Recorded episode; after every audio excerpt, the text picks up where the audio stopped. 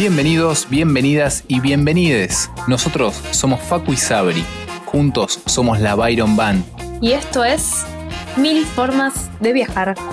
Todo lo que siempre quisiste saber de las Working Holidays de Australia y Nueva Zelanda lo cubrimos en este episodio doble, arrancando por Australia. Vamos a contar cuáles son los requisitos para aplicar ambas visas, cómo son los primeros pasos, cómo se consigue trabajo, casa y también contarles un poco de lo que fue nuestra experiencia en ambos países.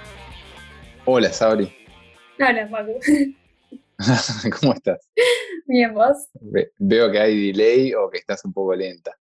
Eh, estoy un poco lenta. Es el primer episodio que hacemos nosotros dos solos, así que estoy así como, este, es, territorio inexplorado. Siempre tenemos una, una tercera persona o, más para que apaque, aplaque mi lentitud.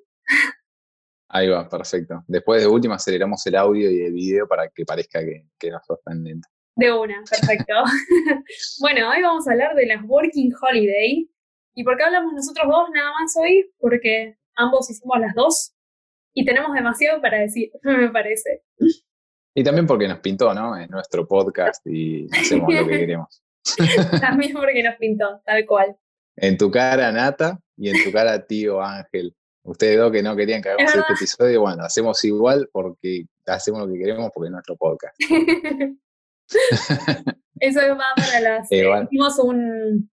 Para, para el que no está en tema, hicimos una votación en nuestro Instagram a ver si, si les copaba, le copaba a la gente que hiciéramos un, un episodio de Working Holiday.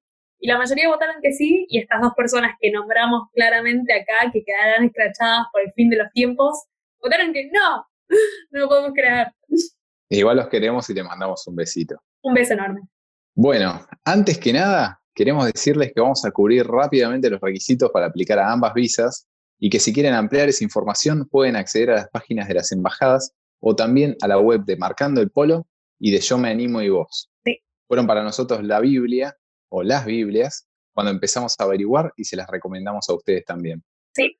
Es importante también decir que estamos grabando esto a fines de junio del 2020, todavía en cuarentena, y en este momento las fronteras de Australia se encuentran cerradas pero tenemos fe en el mundo y en sus ganas de viajar apenas se pueda. Si escuchan esto mucho tiempo en el futuro, hagan sus averiguaciones sobre los requisitos, fechas y otros detalles. Sí. Muy bien, ahora te pregunto, ¿por qué hacer una Working Holiday? ¿Por qué es una Working Holiday? Bueno, primero, ¿qué es una Working Holiday? ¿no? A diferencia de otras visas. La, visa Working Holiday de, de, trabajo que se usa en Australia, Nueva Zelanda y también en algunos otros países es una visa que te permite a vos vivir y trabajar legalmente por el plazo de 12 meses extendible en estos países. ¿Y por qué está tan bueno?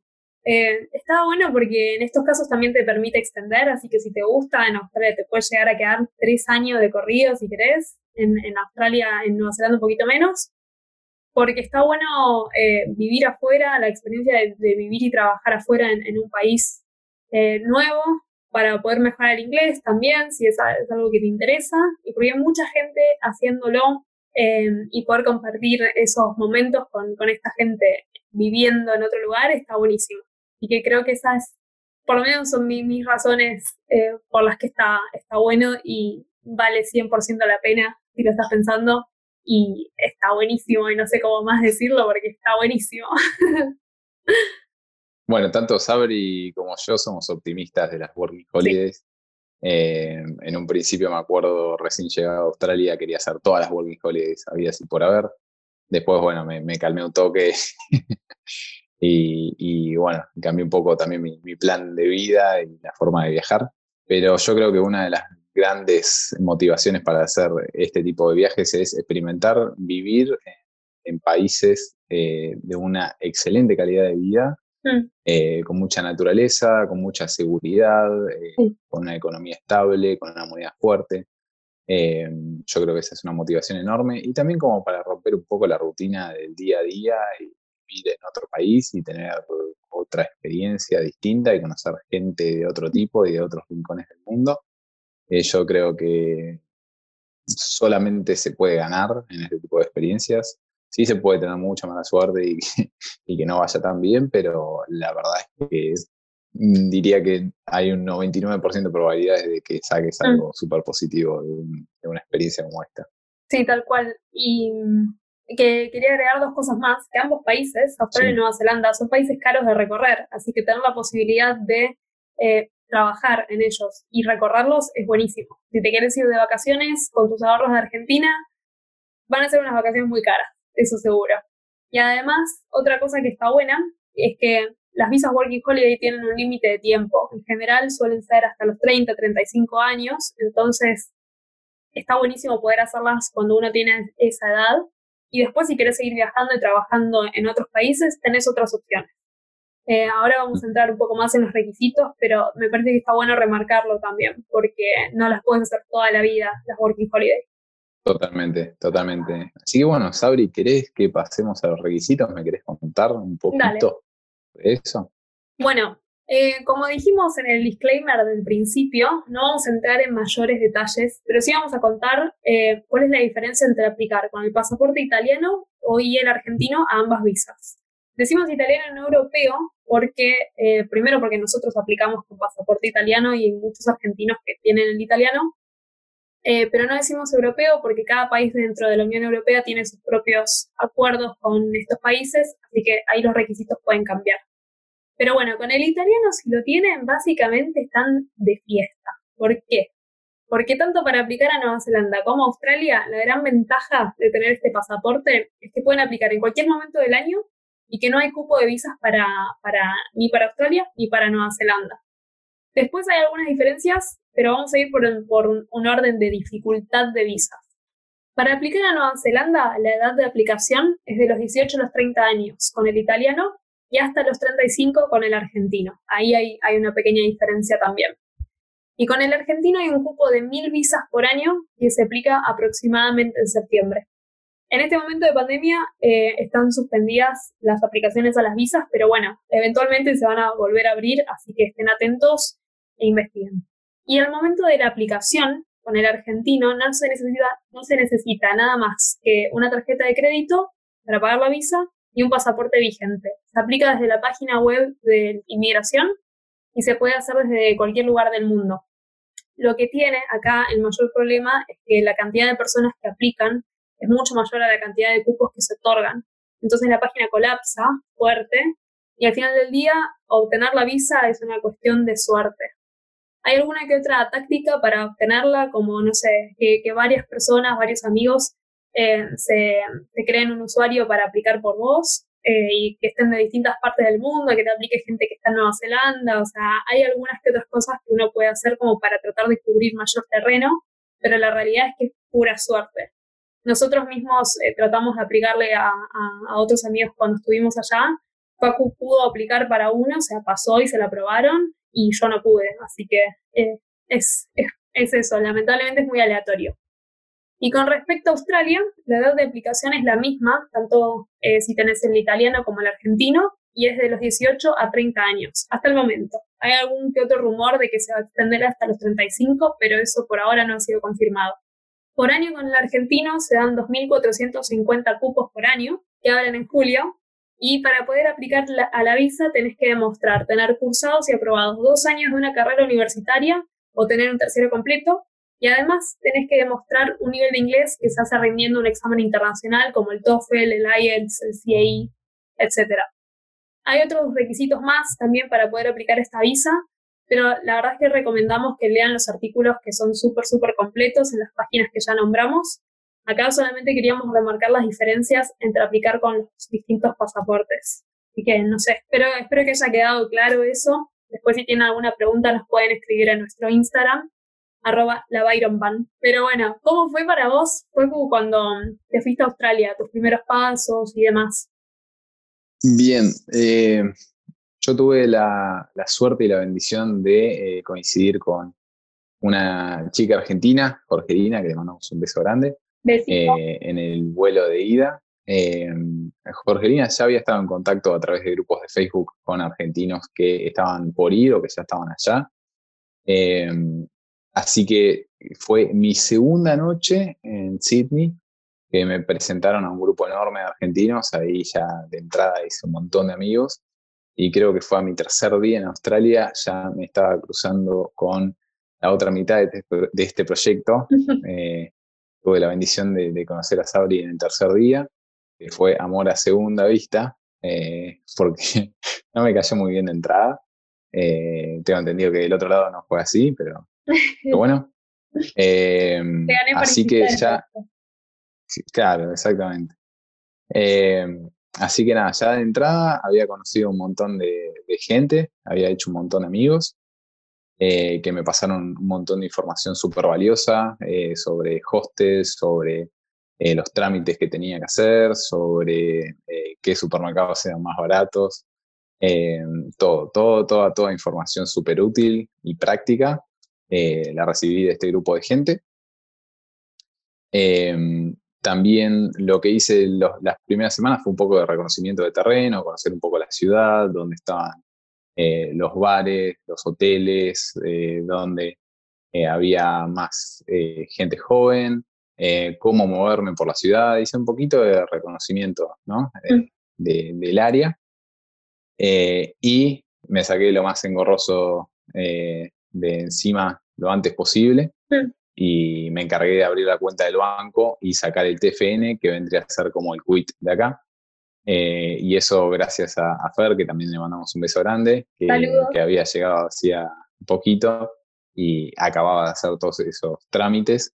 Así que, así que por suerte tuve una llegada súper, súper tranquila, eh, con muchas amistades, sacándome de encima lo engorroso primero y después haciendo un poquito de, turismo, eh, yendo a bar canguros y demás, no demasiado porque todo es muy caro, eh, así que apenas pasé esa primera etapa ya me puse a buscar trabajo.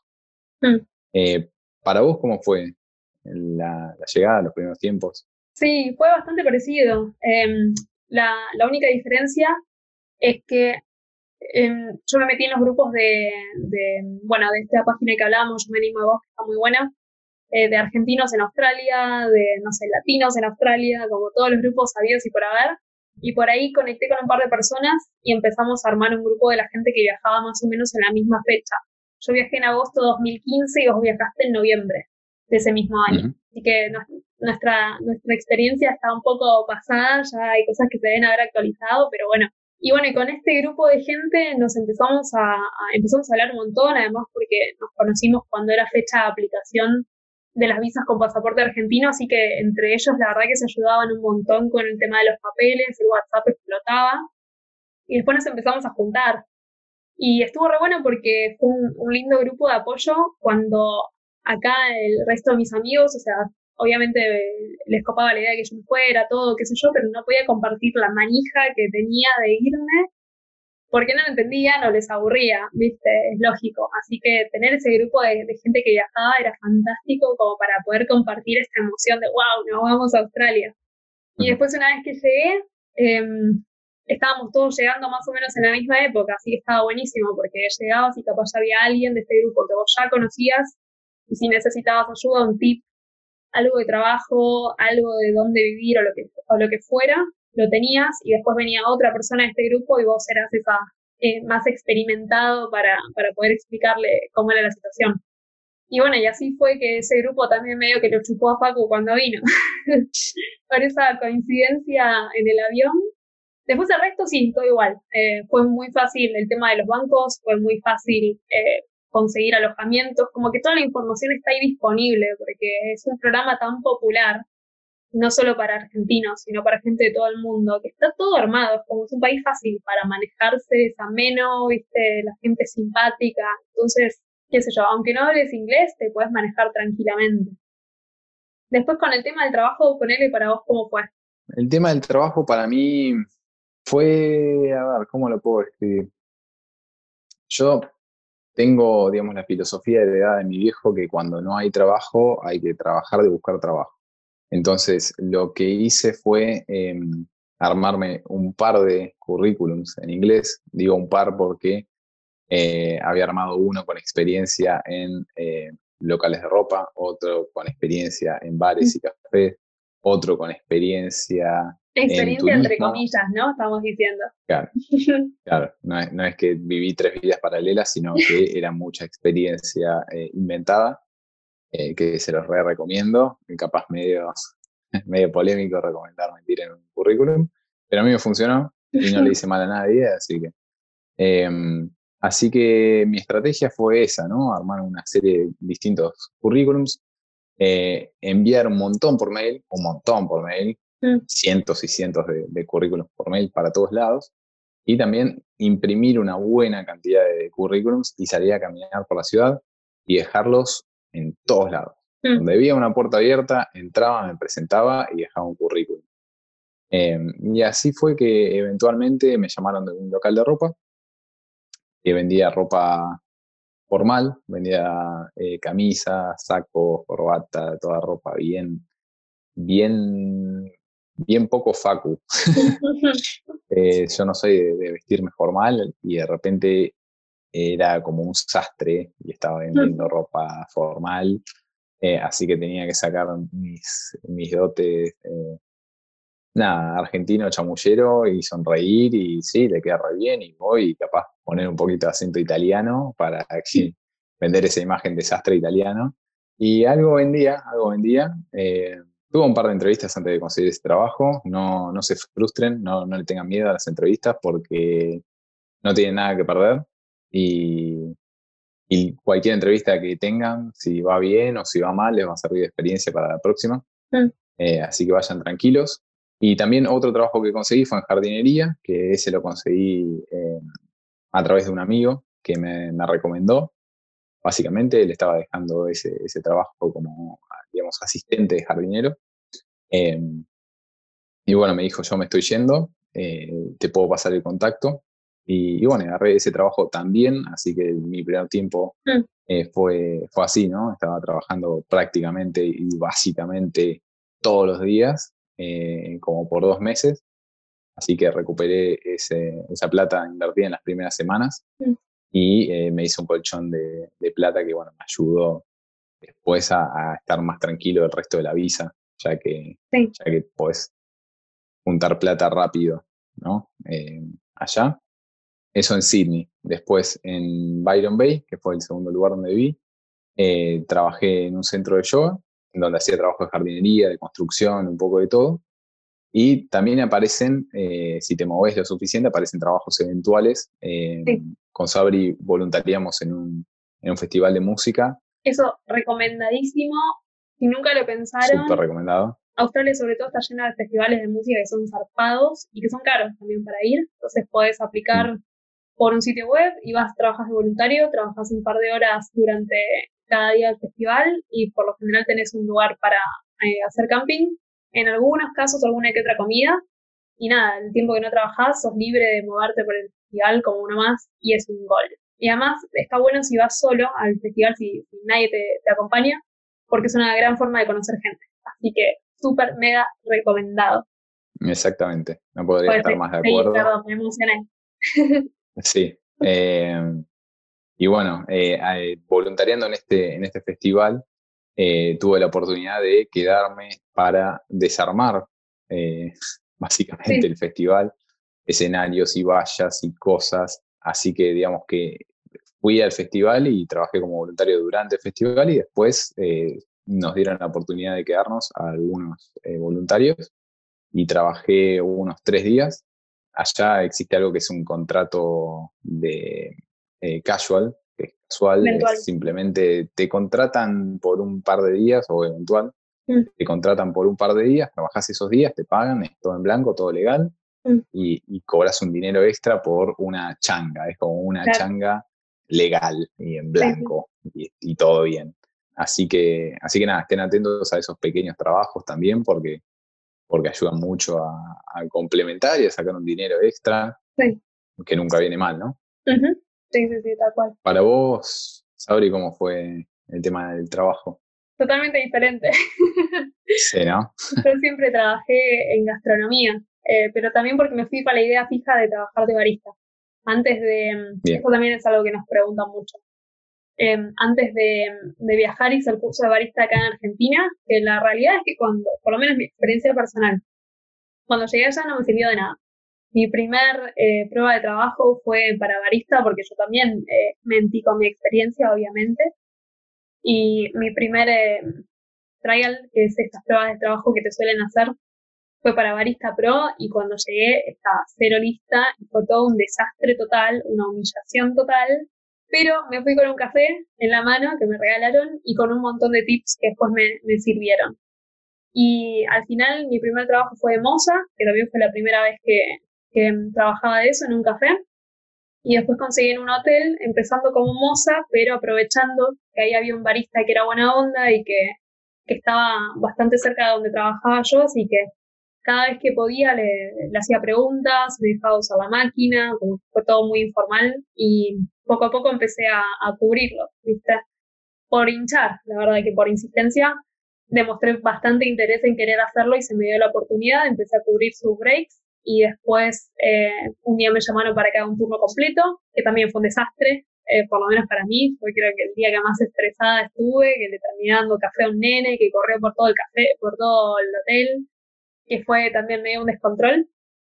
Pero bueno, curva de aprendizaje pasada, empecé a trabajar como barista poco a poco y me fui haciendo experiencia y volviéndome mejor, mejor, mejor. Y después terminé trabajando de eso casi todo el año. Trabajé de moza de vuelta cuando cambiamos, cuando estuvimos en Byron Bay.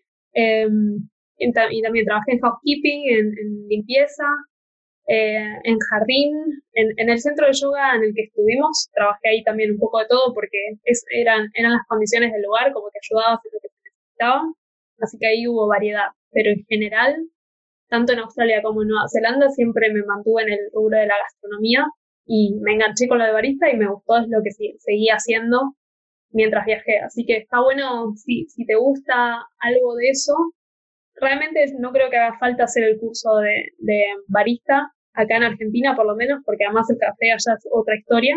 Tal vez el de bartender sí, porque hay cosas que se repiten un poco, pero la aposta es que la experiencia te la da trabajar en un lugar e insistir hasta que te pongan donde vos querés estar y aprender y preguntar e insistir, insistir, insistir hasta que te den un espacio. Y ahí sí ya te puedes armar de, de, tu, de tu propia habilidad, digamos, con la que ya podés empezar a pedir, no sé, trabajos, ser más selectivo con los trabajos, ¿no? Ya si tenés una habilidad como bartender o barista y te gusta, puedes tratar de, de elegir un poco dónde te gustaría trabajar. Así que esa fue un poco mi experiencia en general. Sí. Em, y en cuanto al tema de ahorro, Mm. ¿Cómo te pagaban? ¿Cuánto te pagaban? ¿Cuánto podías llegar a, ahorrar? Más o menos. bueno, esto fue hace muchos años ya, así que puede que haya cambiado. Pero cuando trabajé en, en, en mi primer trabajo me pagaban 17 dólares la hora, que estaba tipo ahí por apenas sobre el mínimo. Y después en el hotel, que era parte de un convenio de hotelería, que la mayoría de los hoteles pagan todos lo mismo, empecé a ganar, creo que era 23 dólares la hora durante la semana, 25 o algo así los sábados, 27 ponerle los domingos, o 30, no sé cuánto, y 50 dólares los eh, feriados. Así que atentos todos, porque por lo menos en Australia, en muchos lugares hay una diferencia enorme de si trabajas los fines de semana y los feriados a diferencia de la semana o, u otros horarios también. Si trabajas a la noche es distinto, horas extras distinto. Entonces, podés armarte de una estrategia un poco. Obviamente van a estar todos peleando por lo mismo, porque esto es conocimiento común, ¿no? Todo el mundo quiere trabajar en feriado. Pero bueno, eh, está bueno tratar de, de, de, entender un poco cómo funciona eso, investigarlo y acomodarte para trabajar menos y ganar más, ¿no? Así que en mi caso, con ese, con ese trabajo en el hotel, yo tenía un solo trabajo en su momento. Siempre vivía en casas cerca de la playa, lindas, pero en habitación compartida, siempre, siempre.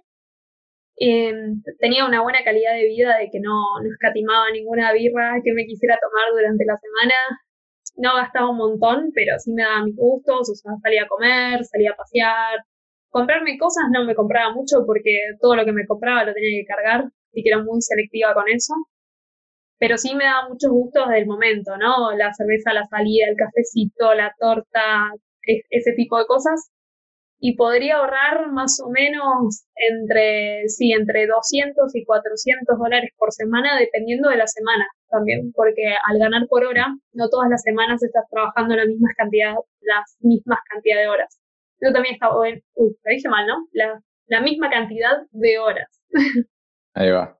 Eh, eso está bueno también tenerlo en cuenta, porque capaz una semana te va re bien y decís, ah, listo, ahorré un montón, me lo puedo regastar, pero de repente la siguiente semana, no sé, contrataron a alguien más, entonces a vos te dan menos horas, o no hay, no hay feriados, o lo que fuere, y tenés que, contabilizar que no siempre vas a estar ganando lo mismo. Así que eso, eso es un buen tip, me parece, de finanzas. Pero bueno, mal que mal, teniendo una buena vida y eso, eso era lo que podía ahorrar más o menos. Y se puede ahorrar mucho más y también se puede ahorrar mucho menos. Creo que yo caí como medio en el promedio. ¿Para vos cómo fue? Para mí, yo lo que hice, mi estrategia y, mi mentalidad también en ese momento, porque yo llegué con la idea de eh, ir a ahorrar plata y volver, como iba a saber que iba a cambiar todo tan rápido. Yo llegué y conseguí, bueno, estos dos trabajos eh, simultáneos y trabajé todos los días como por dos meses y además vivía en el lugar más barato de Sydney y comía pan con queso y nada más, y arroz al microondas. me manejé de una forma medio, medio pobre. Eh, dije, bueno, voy a optimizar la ganancia lo más posible. Cosa que funcionó, funcionó a la perfección porque con el ingreso de un trabajo cubría todos mis gastos y después con eh, los ingresos de mi trabajo principal iban directo al banco y a la caja de mm. ahorro y se quedaban ahí. Yo no los tocaba. Mm. Em, así que, y me pagaban bien, la verdad que me pagaban bien. Eh, en ambos trabajos, eh, especialmente en el local de ropa, que ganaba algo de 23 eh, la hora en la semana, 28 eh, los sábados, 32 los domingos y 50 los feriados, más comisiones. Mm. O sea que estaba ganando muy, muy buena plata. Y imagínense que después los gastos los cubría con el otro trabajo, el de jardinería. Así que en muy poco tiempo hice muy buena plata y después estuve tranquilo, tranquilo el resto de la visa. Así que sí, sí, esa era mi, técnica, mi táctica. Eh, eventualmente me relajé un poco, largué uno de los trabajos, empecé a darme algún que otro gusto, eh, pero, pero siempre fui cauteloso con el tema de la plata. Así que fue, fue, fue, muy, fue muy bueno. Fue muy bueno. Después aflojé y bueno, como que podría haberme ido con mucha plata, eh, me di algunos gustos, empecé a trabajar menos, disfrutar más y me fui bien eh, pero el que quiere ir y romperse el alma se puede volar con, mucha plata. Eh, así que nada, es para, tenerlo en cuenta dependiendo de cuál sea eh, tu objetivo para, esta visa. Sí. No sé si tenés algo que agregar respecto a este tema, Sabri, pero a mí me interesa mucho que hablemos de el tema de viviendas, pero dale.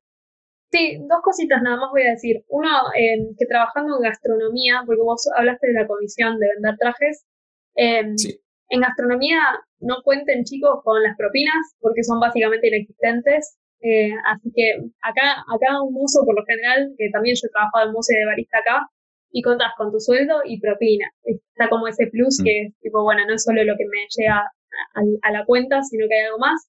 Allá depende de donde trabajes, es muy difícil conseguir propina porque culturalmente no se, no se da o se da muy poco eh, o se da en la caja y en la caja después se reparte entre todos y, te queda nada, propina para una birra y eso está. Eso por un lado. Y lo otro que quería mencionar era que em, los tipos de trabajos que se pueden conseguir en general, como Working Holiday, ¿no? Los, que, lo que se suele ver en, el entorno de Working Holiday. Esto puede variar también según la situación, pero en general la gente suele trabajar en construcción, eh, que también paga muy bien. Suele trabajar en gastronomía, como hice yo, en hotelería, en turismo, lo que es actividades. También si vivís en un lugar muy turístico, puedes llegar a trabajar en, no sé, en, las empresas que hacen eh, excursiones, ese tipo de cosas. Hostels, obviamente, también. Al principio mucha gente trabaja por alojamiento en los hostels para ahorrarse ese gasto de movida cuando llega. Y, eh, y bueno, después venta, eh, todo lo que es, como hiciste mm. vos, em, venta de trajes o también eh, repartición de folletos, como más comercial, ponele. Mm. Empresa de limpieza también. Empresas de limpieza un montón también y no sé si algo más. Después, si querés conseguir laburo de oficina o si tenés, no sé, si sos arquitecto, si sos ingeniero, si sos algo en particular de lo que querés laburar, no es imposible también. Hay mucha gente que lo ha hecho, pero bueno, el, Working Holiday que va a estar ahí un año e irse, por lo general se tira por esos rubros. Mm. Sí, además eh, yo creo que es más, más fácil capaz conseguir estos puestos eh, que los locales no quieren hacer. Sí. Básicamente. O sea, son nosotros, Working Holidays, venimos a, hacer los trabajos que ellos no quieren. Un poco. Eh, así, que, así que piensen qué es lo último que un australiano quisiera hacer. bueno, y apunten ahí porque seguro consiguen. Sí, sí, sí. Eh, también está, eh, ¿por qué se eligen tanto estos trabajos también? Porque son trabajos que puedes dejar casi de un día al otro. tal vez con dos semanas, una semana de anticipación. Entonces, si estás viajando, no te comprometes como en una oficina, por ejemplo, a trabajar por una cantidad de meses, sino que trabajas como mozo acá, tenés un laburo casual acá y cuando te quieres ir de ciudad, no tenés que, no, le debes nada a nadie de alguna manera. Hay mucha rotación en todos estos rubros. Exactamente. Bueno, vivienda, dime. Yo quería aclarar un par de cosas de la vivienda porque, bueno, llegamos, buscamos trabajo, pero ¿dónde vivimos? Bajo un puente. ¿Nos quedamos en el hostel Forever? ¿O, nos vamos a vivir a la playa? Suena muy ideal, pero no lo es, créanme. Así que tema vivienda. Hay unos, unas cuantas formas ¿no? en las que uno puede buscar vivienda allá. Eh, no, o sea, comparado a, conseguir una vivienda acá en, Argentina, ah, es, mucho más fácil. ¿Por qué? Porque acá eh, muchas veces para alquilar un departamento, por ejemplo, eh, hay que em, comprometerse a un contrato de dos años, por mm. ejemplo, y decir, bueno, tengo que demostrar que tengo una propiedad, un garante, tengo que dejar tanto de depósito y tengo este contrato que si lo rompo. Allá lo que pasa es que esos contratos existen igualmente, ¿no? Hay gente que va y firma esos contratos y dice, bueno, yo me quedo, no sé si dos años, pero un año, me quedo seis meses, me comprometo a esto y dejo un depósito más grande. Pero gracias a que hay gente que hace eso y que alquila departamentos o casas grandes, hay habitaciones disponibles, incluso hay camas libres ¿no? y mm. disponibles en habitaciones compartidas. Entonces, tenés vos la posibilidad de eh, dar dos semanas de depósito, que eso es lo que se conoce como bond, y mudarte a una casa compartida, que puede ser eh, una habitación eh, para vos solo, puede ser una habitación compartida con una o más personas. Así que hay una enorme disponibilidad de opciones, ¿no? Dependiendo dónde quieras vivir, van a haber más o menos opciones, dependiendo también la época del año. Si llegas en pleno verano a Sydney, por ejemplo, capaz es más difícil conseguir. En época de fiestas es más difícil conseguir porque, bueno, están todos trabajando y todos ahí. Pero si llegas en temporada baja va a ser mucho más fácil. Eh, seguramente van a haber mejores precios. Así que mi consejo para buscar vivienda, número uno, grupos de Facebook. Prueben todas las combinaciones posibles de Working Holiday, Working Holiday Australia, argentinos, eh, departamento, alquiler, eh, habitaciones. Prueben todas las combinaciones posibles, vayan mezclándolo y van a aparecer miles de grupos. Hagan publicaciones, escriban, no se queden quietos, molesten manden mail, llamen, manden mensajito de texto, eh, muévanse, porque opciones hay. Eh, otra muy buena opción es Gumtree, que es una aplicación que tiene un estilo como un mercado libre, pero, más amplio. De todo. De, todo, lo que quieras lo vas a encontrar. De todo. Exactamente. Otra gran opción que nunca falla es amigos de amigos, de amigos de amigos. Hay una red enorme de, Working Holidays y, gente que se conocen entre sí y que de repente dicen, che, ¿sabés que tal está buscando un lugar donde vivir o tal está buscando a alguien eh, para compartir una habitación?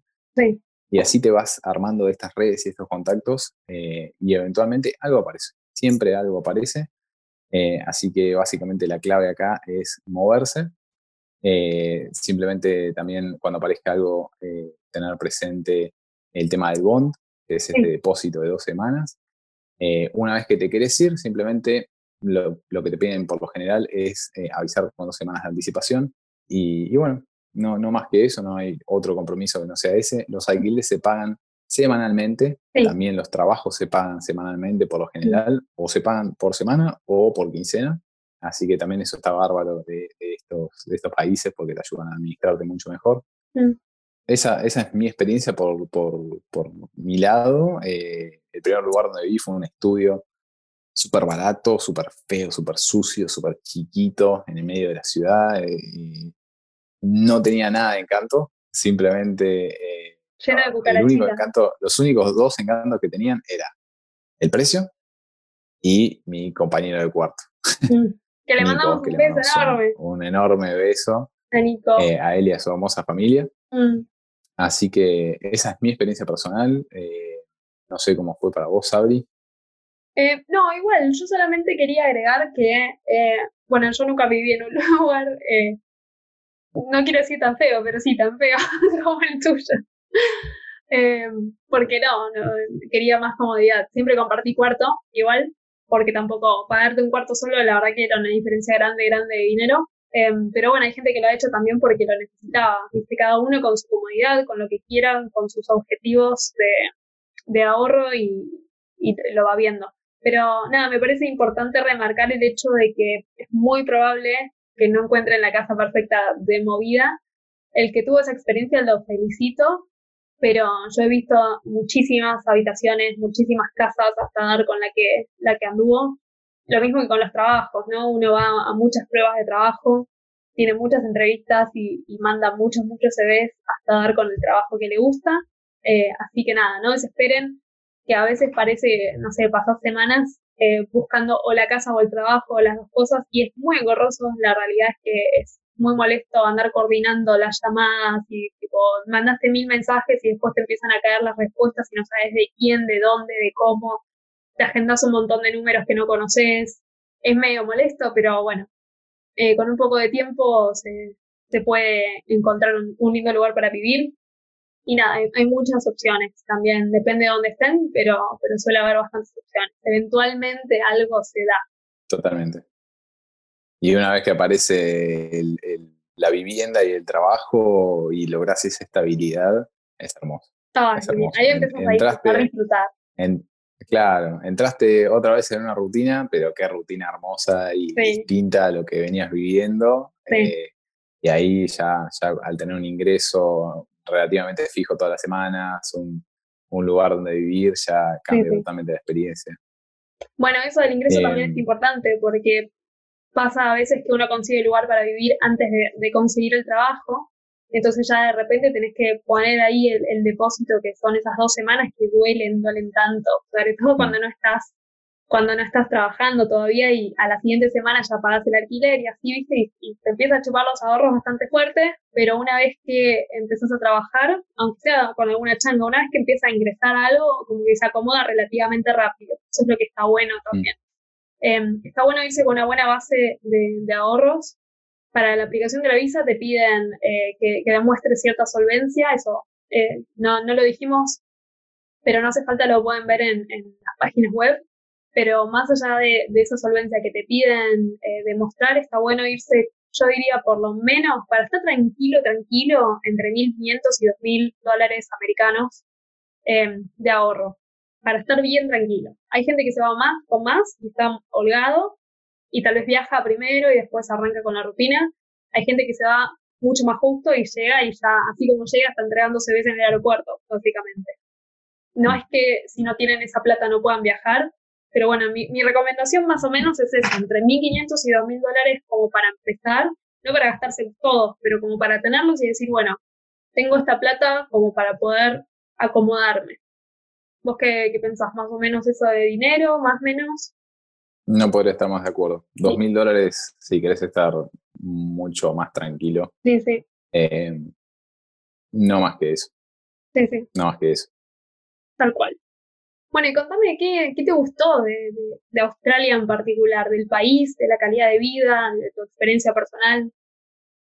Eh, hay una, larga lista de pros, eh, una no tan larga lista de contras.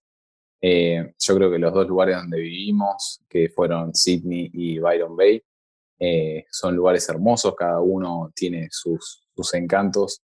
Eh, Sydney es más, eh, bueno, es, una ciudad eh, relativamente grande y, tiene la hermosa cualidad de tener 199 playas, Mm. literal, hasta, hasta donde tengo entendido, no las recorrí todas, obviamente, porque lleva mucho tiempo, pero sería un, un hermoso objetivo, ¿no? Si, si alguien va a ir y va a ir a vivir a Sydney, intenta recorrerlas todas. Y, y bueno, me parece que, que Sydney es la ciudad ideal hasta ahora de, Mm. de las, de, las, que, de las que vi. Eh, Byron Bay me encantó por su, su naturaleza, la playa, el arte, la energía que hay ahí. Es un lugar para ir a, a crecer espiritualmente. Eh, nos Podemos dedicarle, enamorados sí. de Byron Bay. Obviamente podemos dedicarle un episodio entero, una temporada entera a Byron, porque lo amamos. eh, es justamente el, el lugar que le da nombre a, a nuestra casita sobre ruedas. Eh, así que como, como cosas que me gustaron mucho es eh, la naturaleza que tiene, hermosa, eh, playas y, y selvas y bosques y desierto y vida marina y corales eh, y todo tipo de pájaros y gente de todo el mundo, muy buena onda, mucha cultura de, del surf, eh, gente más Mm. relajada, mucha música, mucho arte. Eh, la verdad que, que todo eso me, me gustó y me conquistó mucho. Eh, me gustó mucho eh, el- la plata que se puede ganar, obviamente, Sí. eh, porque pagan muy bien, hay muy buenas condiciones, todo es accesible cuando estás viviendo allá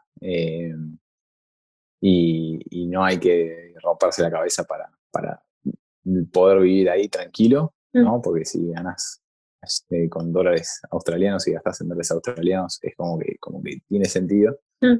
Con pesos y gastas en dólares australianos estás medio en el horno.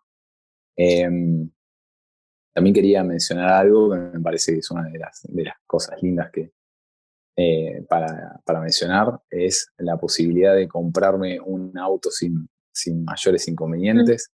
Eh, hubo una enorme simpleza al momento de comprarme un auto. Eh, no sabía que era tan así. Eh, fui a ver un auto que estaba publicado súper barato, eh, a mil dólares eh, australianos, ¿sí? que no sé bien cuánto será la conversión en dólares, pero mm, menos de mil dólares americanos. Mm.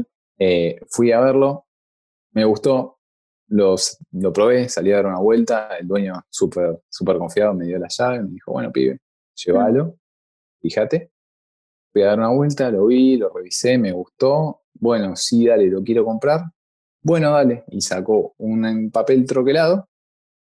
Firmamos un lado del papel, firmamos el otro lado del papel. Sacamos una fotito con los registros eh, de cada uno para, como medida de seguridad. Cortamos el troquelado, le pagué, me llevé el auto. Listo. Fin. Lo único que hay que hacer después es acercarse a una oficina de tránsito, si no me equivoco, eh, que suena a que es algo súper engorroso. No lo es. Entras a una oficinita, sacas un número, a los cinco minutos te llaman, vas, entregas ese papel troquelado, te ingresan los datos, te dan uno nuevo para cuando lo quieras vender y pagas, creo que yo pagué 15 dólares y sacó. Y el auto era mío, no hubo ningún problema. Eh, después también es fácil hacer, eh, sacar una, una licencia de conducir eh, australiana, especialmente si ya tenés varios años eh, conduciendo a- en tu país de origen. Mm. Puede hacer una equivalencia, una cosa así, hay que rendir el examen, pero es fácil. Eh, así que eso, ¿no? La simpleza en, la- en lo burocrático. Sí, Eh, fue súper fácil sacar el TFN, fue súper fácil abrir una cuenta de banco, Mm, fue súper fácil eh, comprar un auto. sí. La simpleza en, en eso, ¿no? Como que la vida es fácil, por así decirlo, porque la plata alcanza, porque, porque los papeles son fáciles de hacer, porque es seguro. Eh, eso es otro gran pro, porque es muy seguro. Pero bueno, suficiente de lo bueno, vamos a lo malo. Mm. ¿Tenés algo malo? Creo que tengo algo malo, que, que no me pasó igualmente, no me pasó. Simplemente planteo el escenario, que es que si te quedaste sin trabajo o hay algo de fuerza mayor, como una pandemia, Mm, y no podés generar dinero, vas a estar gastando en dólares australianos, que es una moneda pesada y, y que la plata se puede ir rápido. Si mm. no sos cuidadoso con la plata, la plata se puede ir rápido. Así que mi recomendación es eh, trabajar duro el primer tiempo para hacerse un colchón de plata que te deje tranquilo ante cualquier eventualidad. Y no más que eso. Simplemente tener cuidado con, el tema de la plata porque se puede ir muy rápido. Después por el resto me encantó todo. Eh, nunca me sentí discriminado, maltratado, nada. Mm. Eh, así que Ah, bueno, si tengo que mencionar algo malo, eh, si, estoy obligado a mencionar algo malo, es que hay algunas cositas que te quieren, que si te las cruzas, es preferible no cruzártelas, como una redback, que es una, araña venenosa, eh, alguna que otra serpiente, tiburones, pero son cosas que tenés que tener mucha mala suerte, muchísima mala suerte. Nunca escuché de un caso eh, pero que están, están. Que están, están. Están, están. Mm. Nada. Sí, tal cual. Existen, pero nunca escuché de un caso. Así que, ¿vos sabéis qué onda? ¿Qué, ¿Qué cosas te gustaron? ¿Qué cosas no tanto? Lo bueno creo que cubriste todo, o sea, acá tengo un pequeño machete y la verdad que dijiste absolutamente todo. Es un país fantástico. Además, la realidad es que, que mi experiencia ahí, bueno, la nuestra, porque mucho tiempo de esa vista estuvimos juntos, fue hermosa. O sea, realmente fue uno de los mejores años de mi vida, sin dudas. Y no fue el mejor hasta ahora, realmente. Porque sí, sí creo que fue el, mejor año de mi vida, lo viví en, Australia, lejos. Entonces tengo muchas cosas buenas, pero bueno, vos dijiste varias, no, no tengo más que agregar ahí. Em, lo que no me gustó, puedo decir, es la frialdad de la gente, pero voy a aclarar bien a qué me refiero. La frialdad en, relación al, latino, ¿no? Y esto no es propio de Australia necesariamente, es como de los países anglosajones. En, Nueva Zelanda me sentí igual, con los ingleses me sentí igual, con, gente de Estados Unidos me sentí igual, con algún que otro europeo también. Esto de llegar al trabajo y que nadie te abrace, eh, realmente, sobre todo los primeros meses, sentí una falta de, amor por, bueno, un poco lo que estoy sintiendo en esta pandemia, ¿no? El no poder tocar a la gente, que no, no se acostumbre el beso y el abrazo, la verdad que a mí me influyó no al punto de, la depresión o de querer irme, para nada, pero sí lo sentí. Eh, y no lo había sentido nunca, me parece, hasta ese momento, así que, fue muy notorio. Después, ¿qué más? Sentir que, la autoridad ahí, la, policía, las reglas, las leyes son muy estrictas y viniendo de Argentina, donde todo es más o menos chapullable de alguna manera, confortable, viste, todo se puede charlar, en Australia sentí como un peso de la autoridad fuerte por suerte nunca me pasó nada demasiado grave, algunas cosas sí, em, pero, pero se, se, ve porque hay mucho cartel de no hagas esto, no hagas lo otro, esto acá no se puede, en esta mm. zona de acá, acá, esto no se puede hacer. En, en Nueva Zelanda también un poco eso se sentía, eh, mm. pero como digo, no son cosas que simplemente se sienten que uno las nota diferentes al país de donde viene, eh, sobre todo para mí que vengo de Argentina, pero no al punto de que sea algo, algo feo, feo. Em, mm. y después, bueno, hablemos un poco de los bichos, ¿no? Que también es algo que nos preguntan. Para los que me conocen, saben cómo soy yo o cómo era en realidad eh, con los bichos. Antes de viajar a Australia, yo quería vivir en un departamento en el décimo piso, todo de cemento con plantas de plástico. O sea, básicamente así. Veía un mosquito y corría, le tenía mucho miedo a, los caracoles y las babosas, por más inofensivo que, parezcan. A mí me da mucho miedo miedo a los animales marinos, miedo a los bichos, a todos los seres vivos que no fueran humanos, básicamente. Eh, ahora es un poco al revés. no, bueno, no es al revés, pero en Australia sí se ven muchos bichos. Eh, se ven obviamente menos cuando estás en ciudades. En las ciudades se ve más, bueno, más arañas. Sobre todo hay una araña que la vas a ver sí o sí, que es la, la marrón, que no me acuerdo cómo se llama, pero es como la araña más común, que parece que te va a atacar, pero es completamente inofensiva. Y llega un punto que la ves tanto que, que te acostumbras, ¿viste? O sea, te acostumbras. Mm. La primera vez que la vi, la vimos en una casa y éramos 12 mujeres en la casa y estábamos las 12 gritando.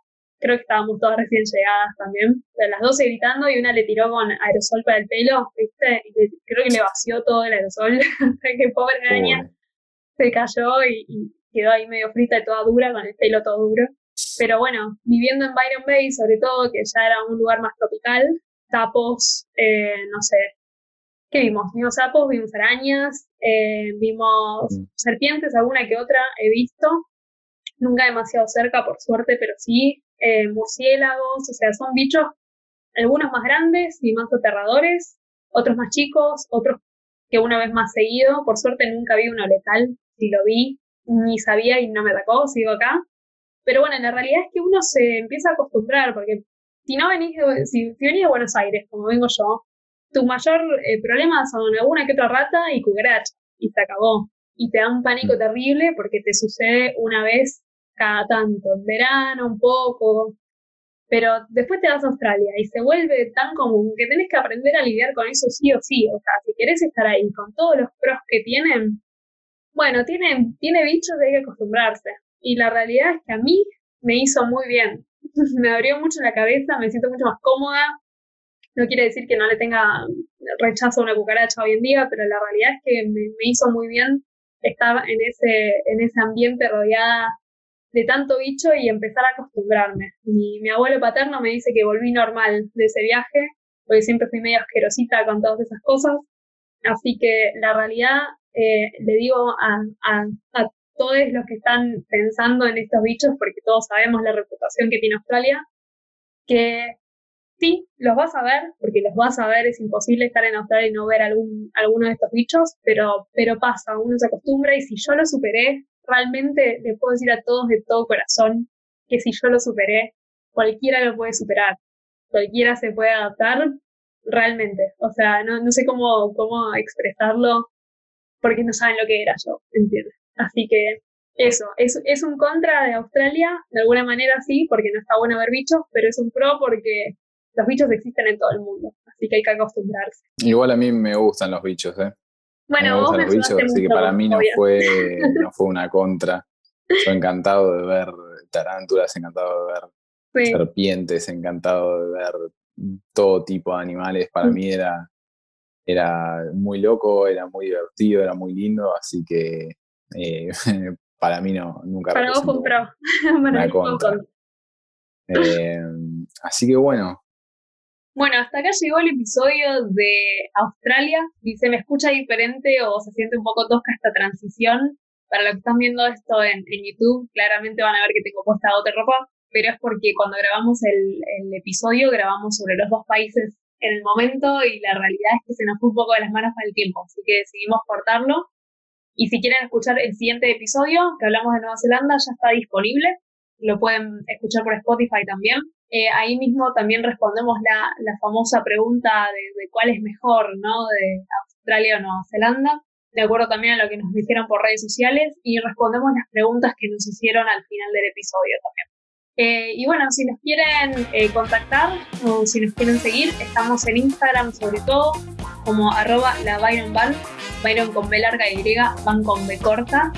Así que nos vemos en el próximo episodio gracias por acompañarnos en Mil Formas de Viajar. Chau, chau.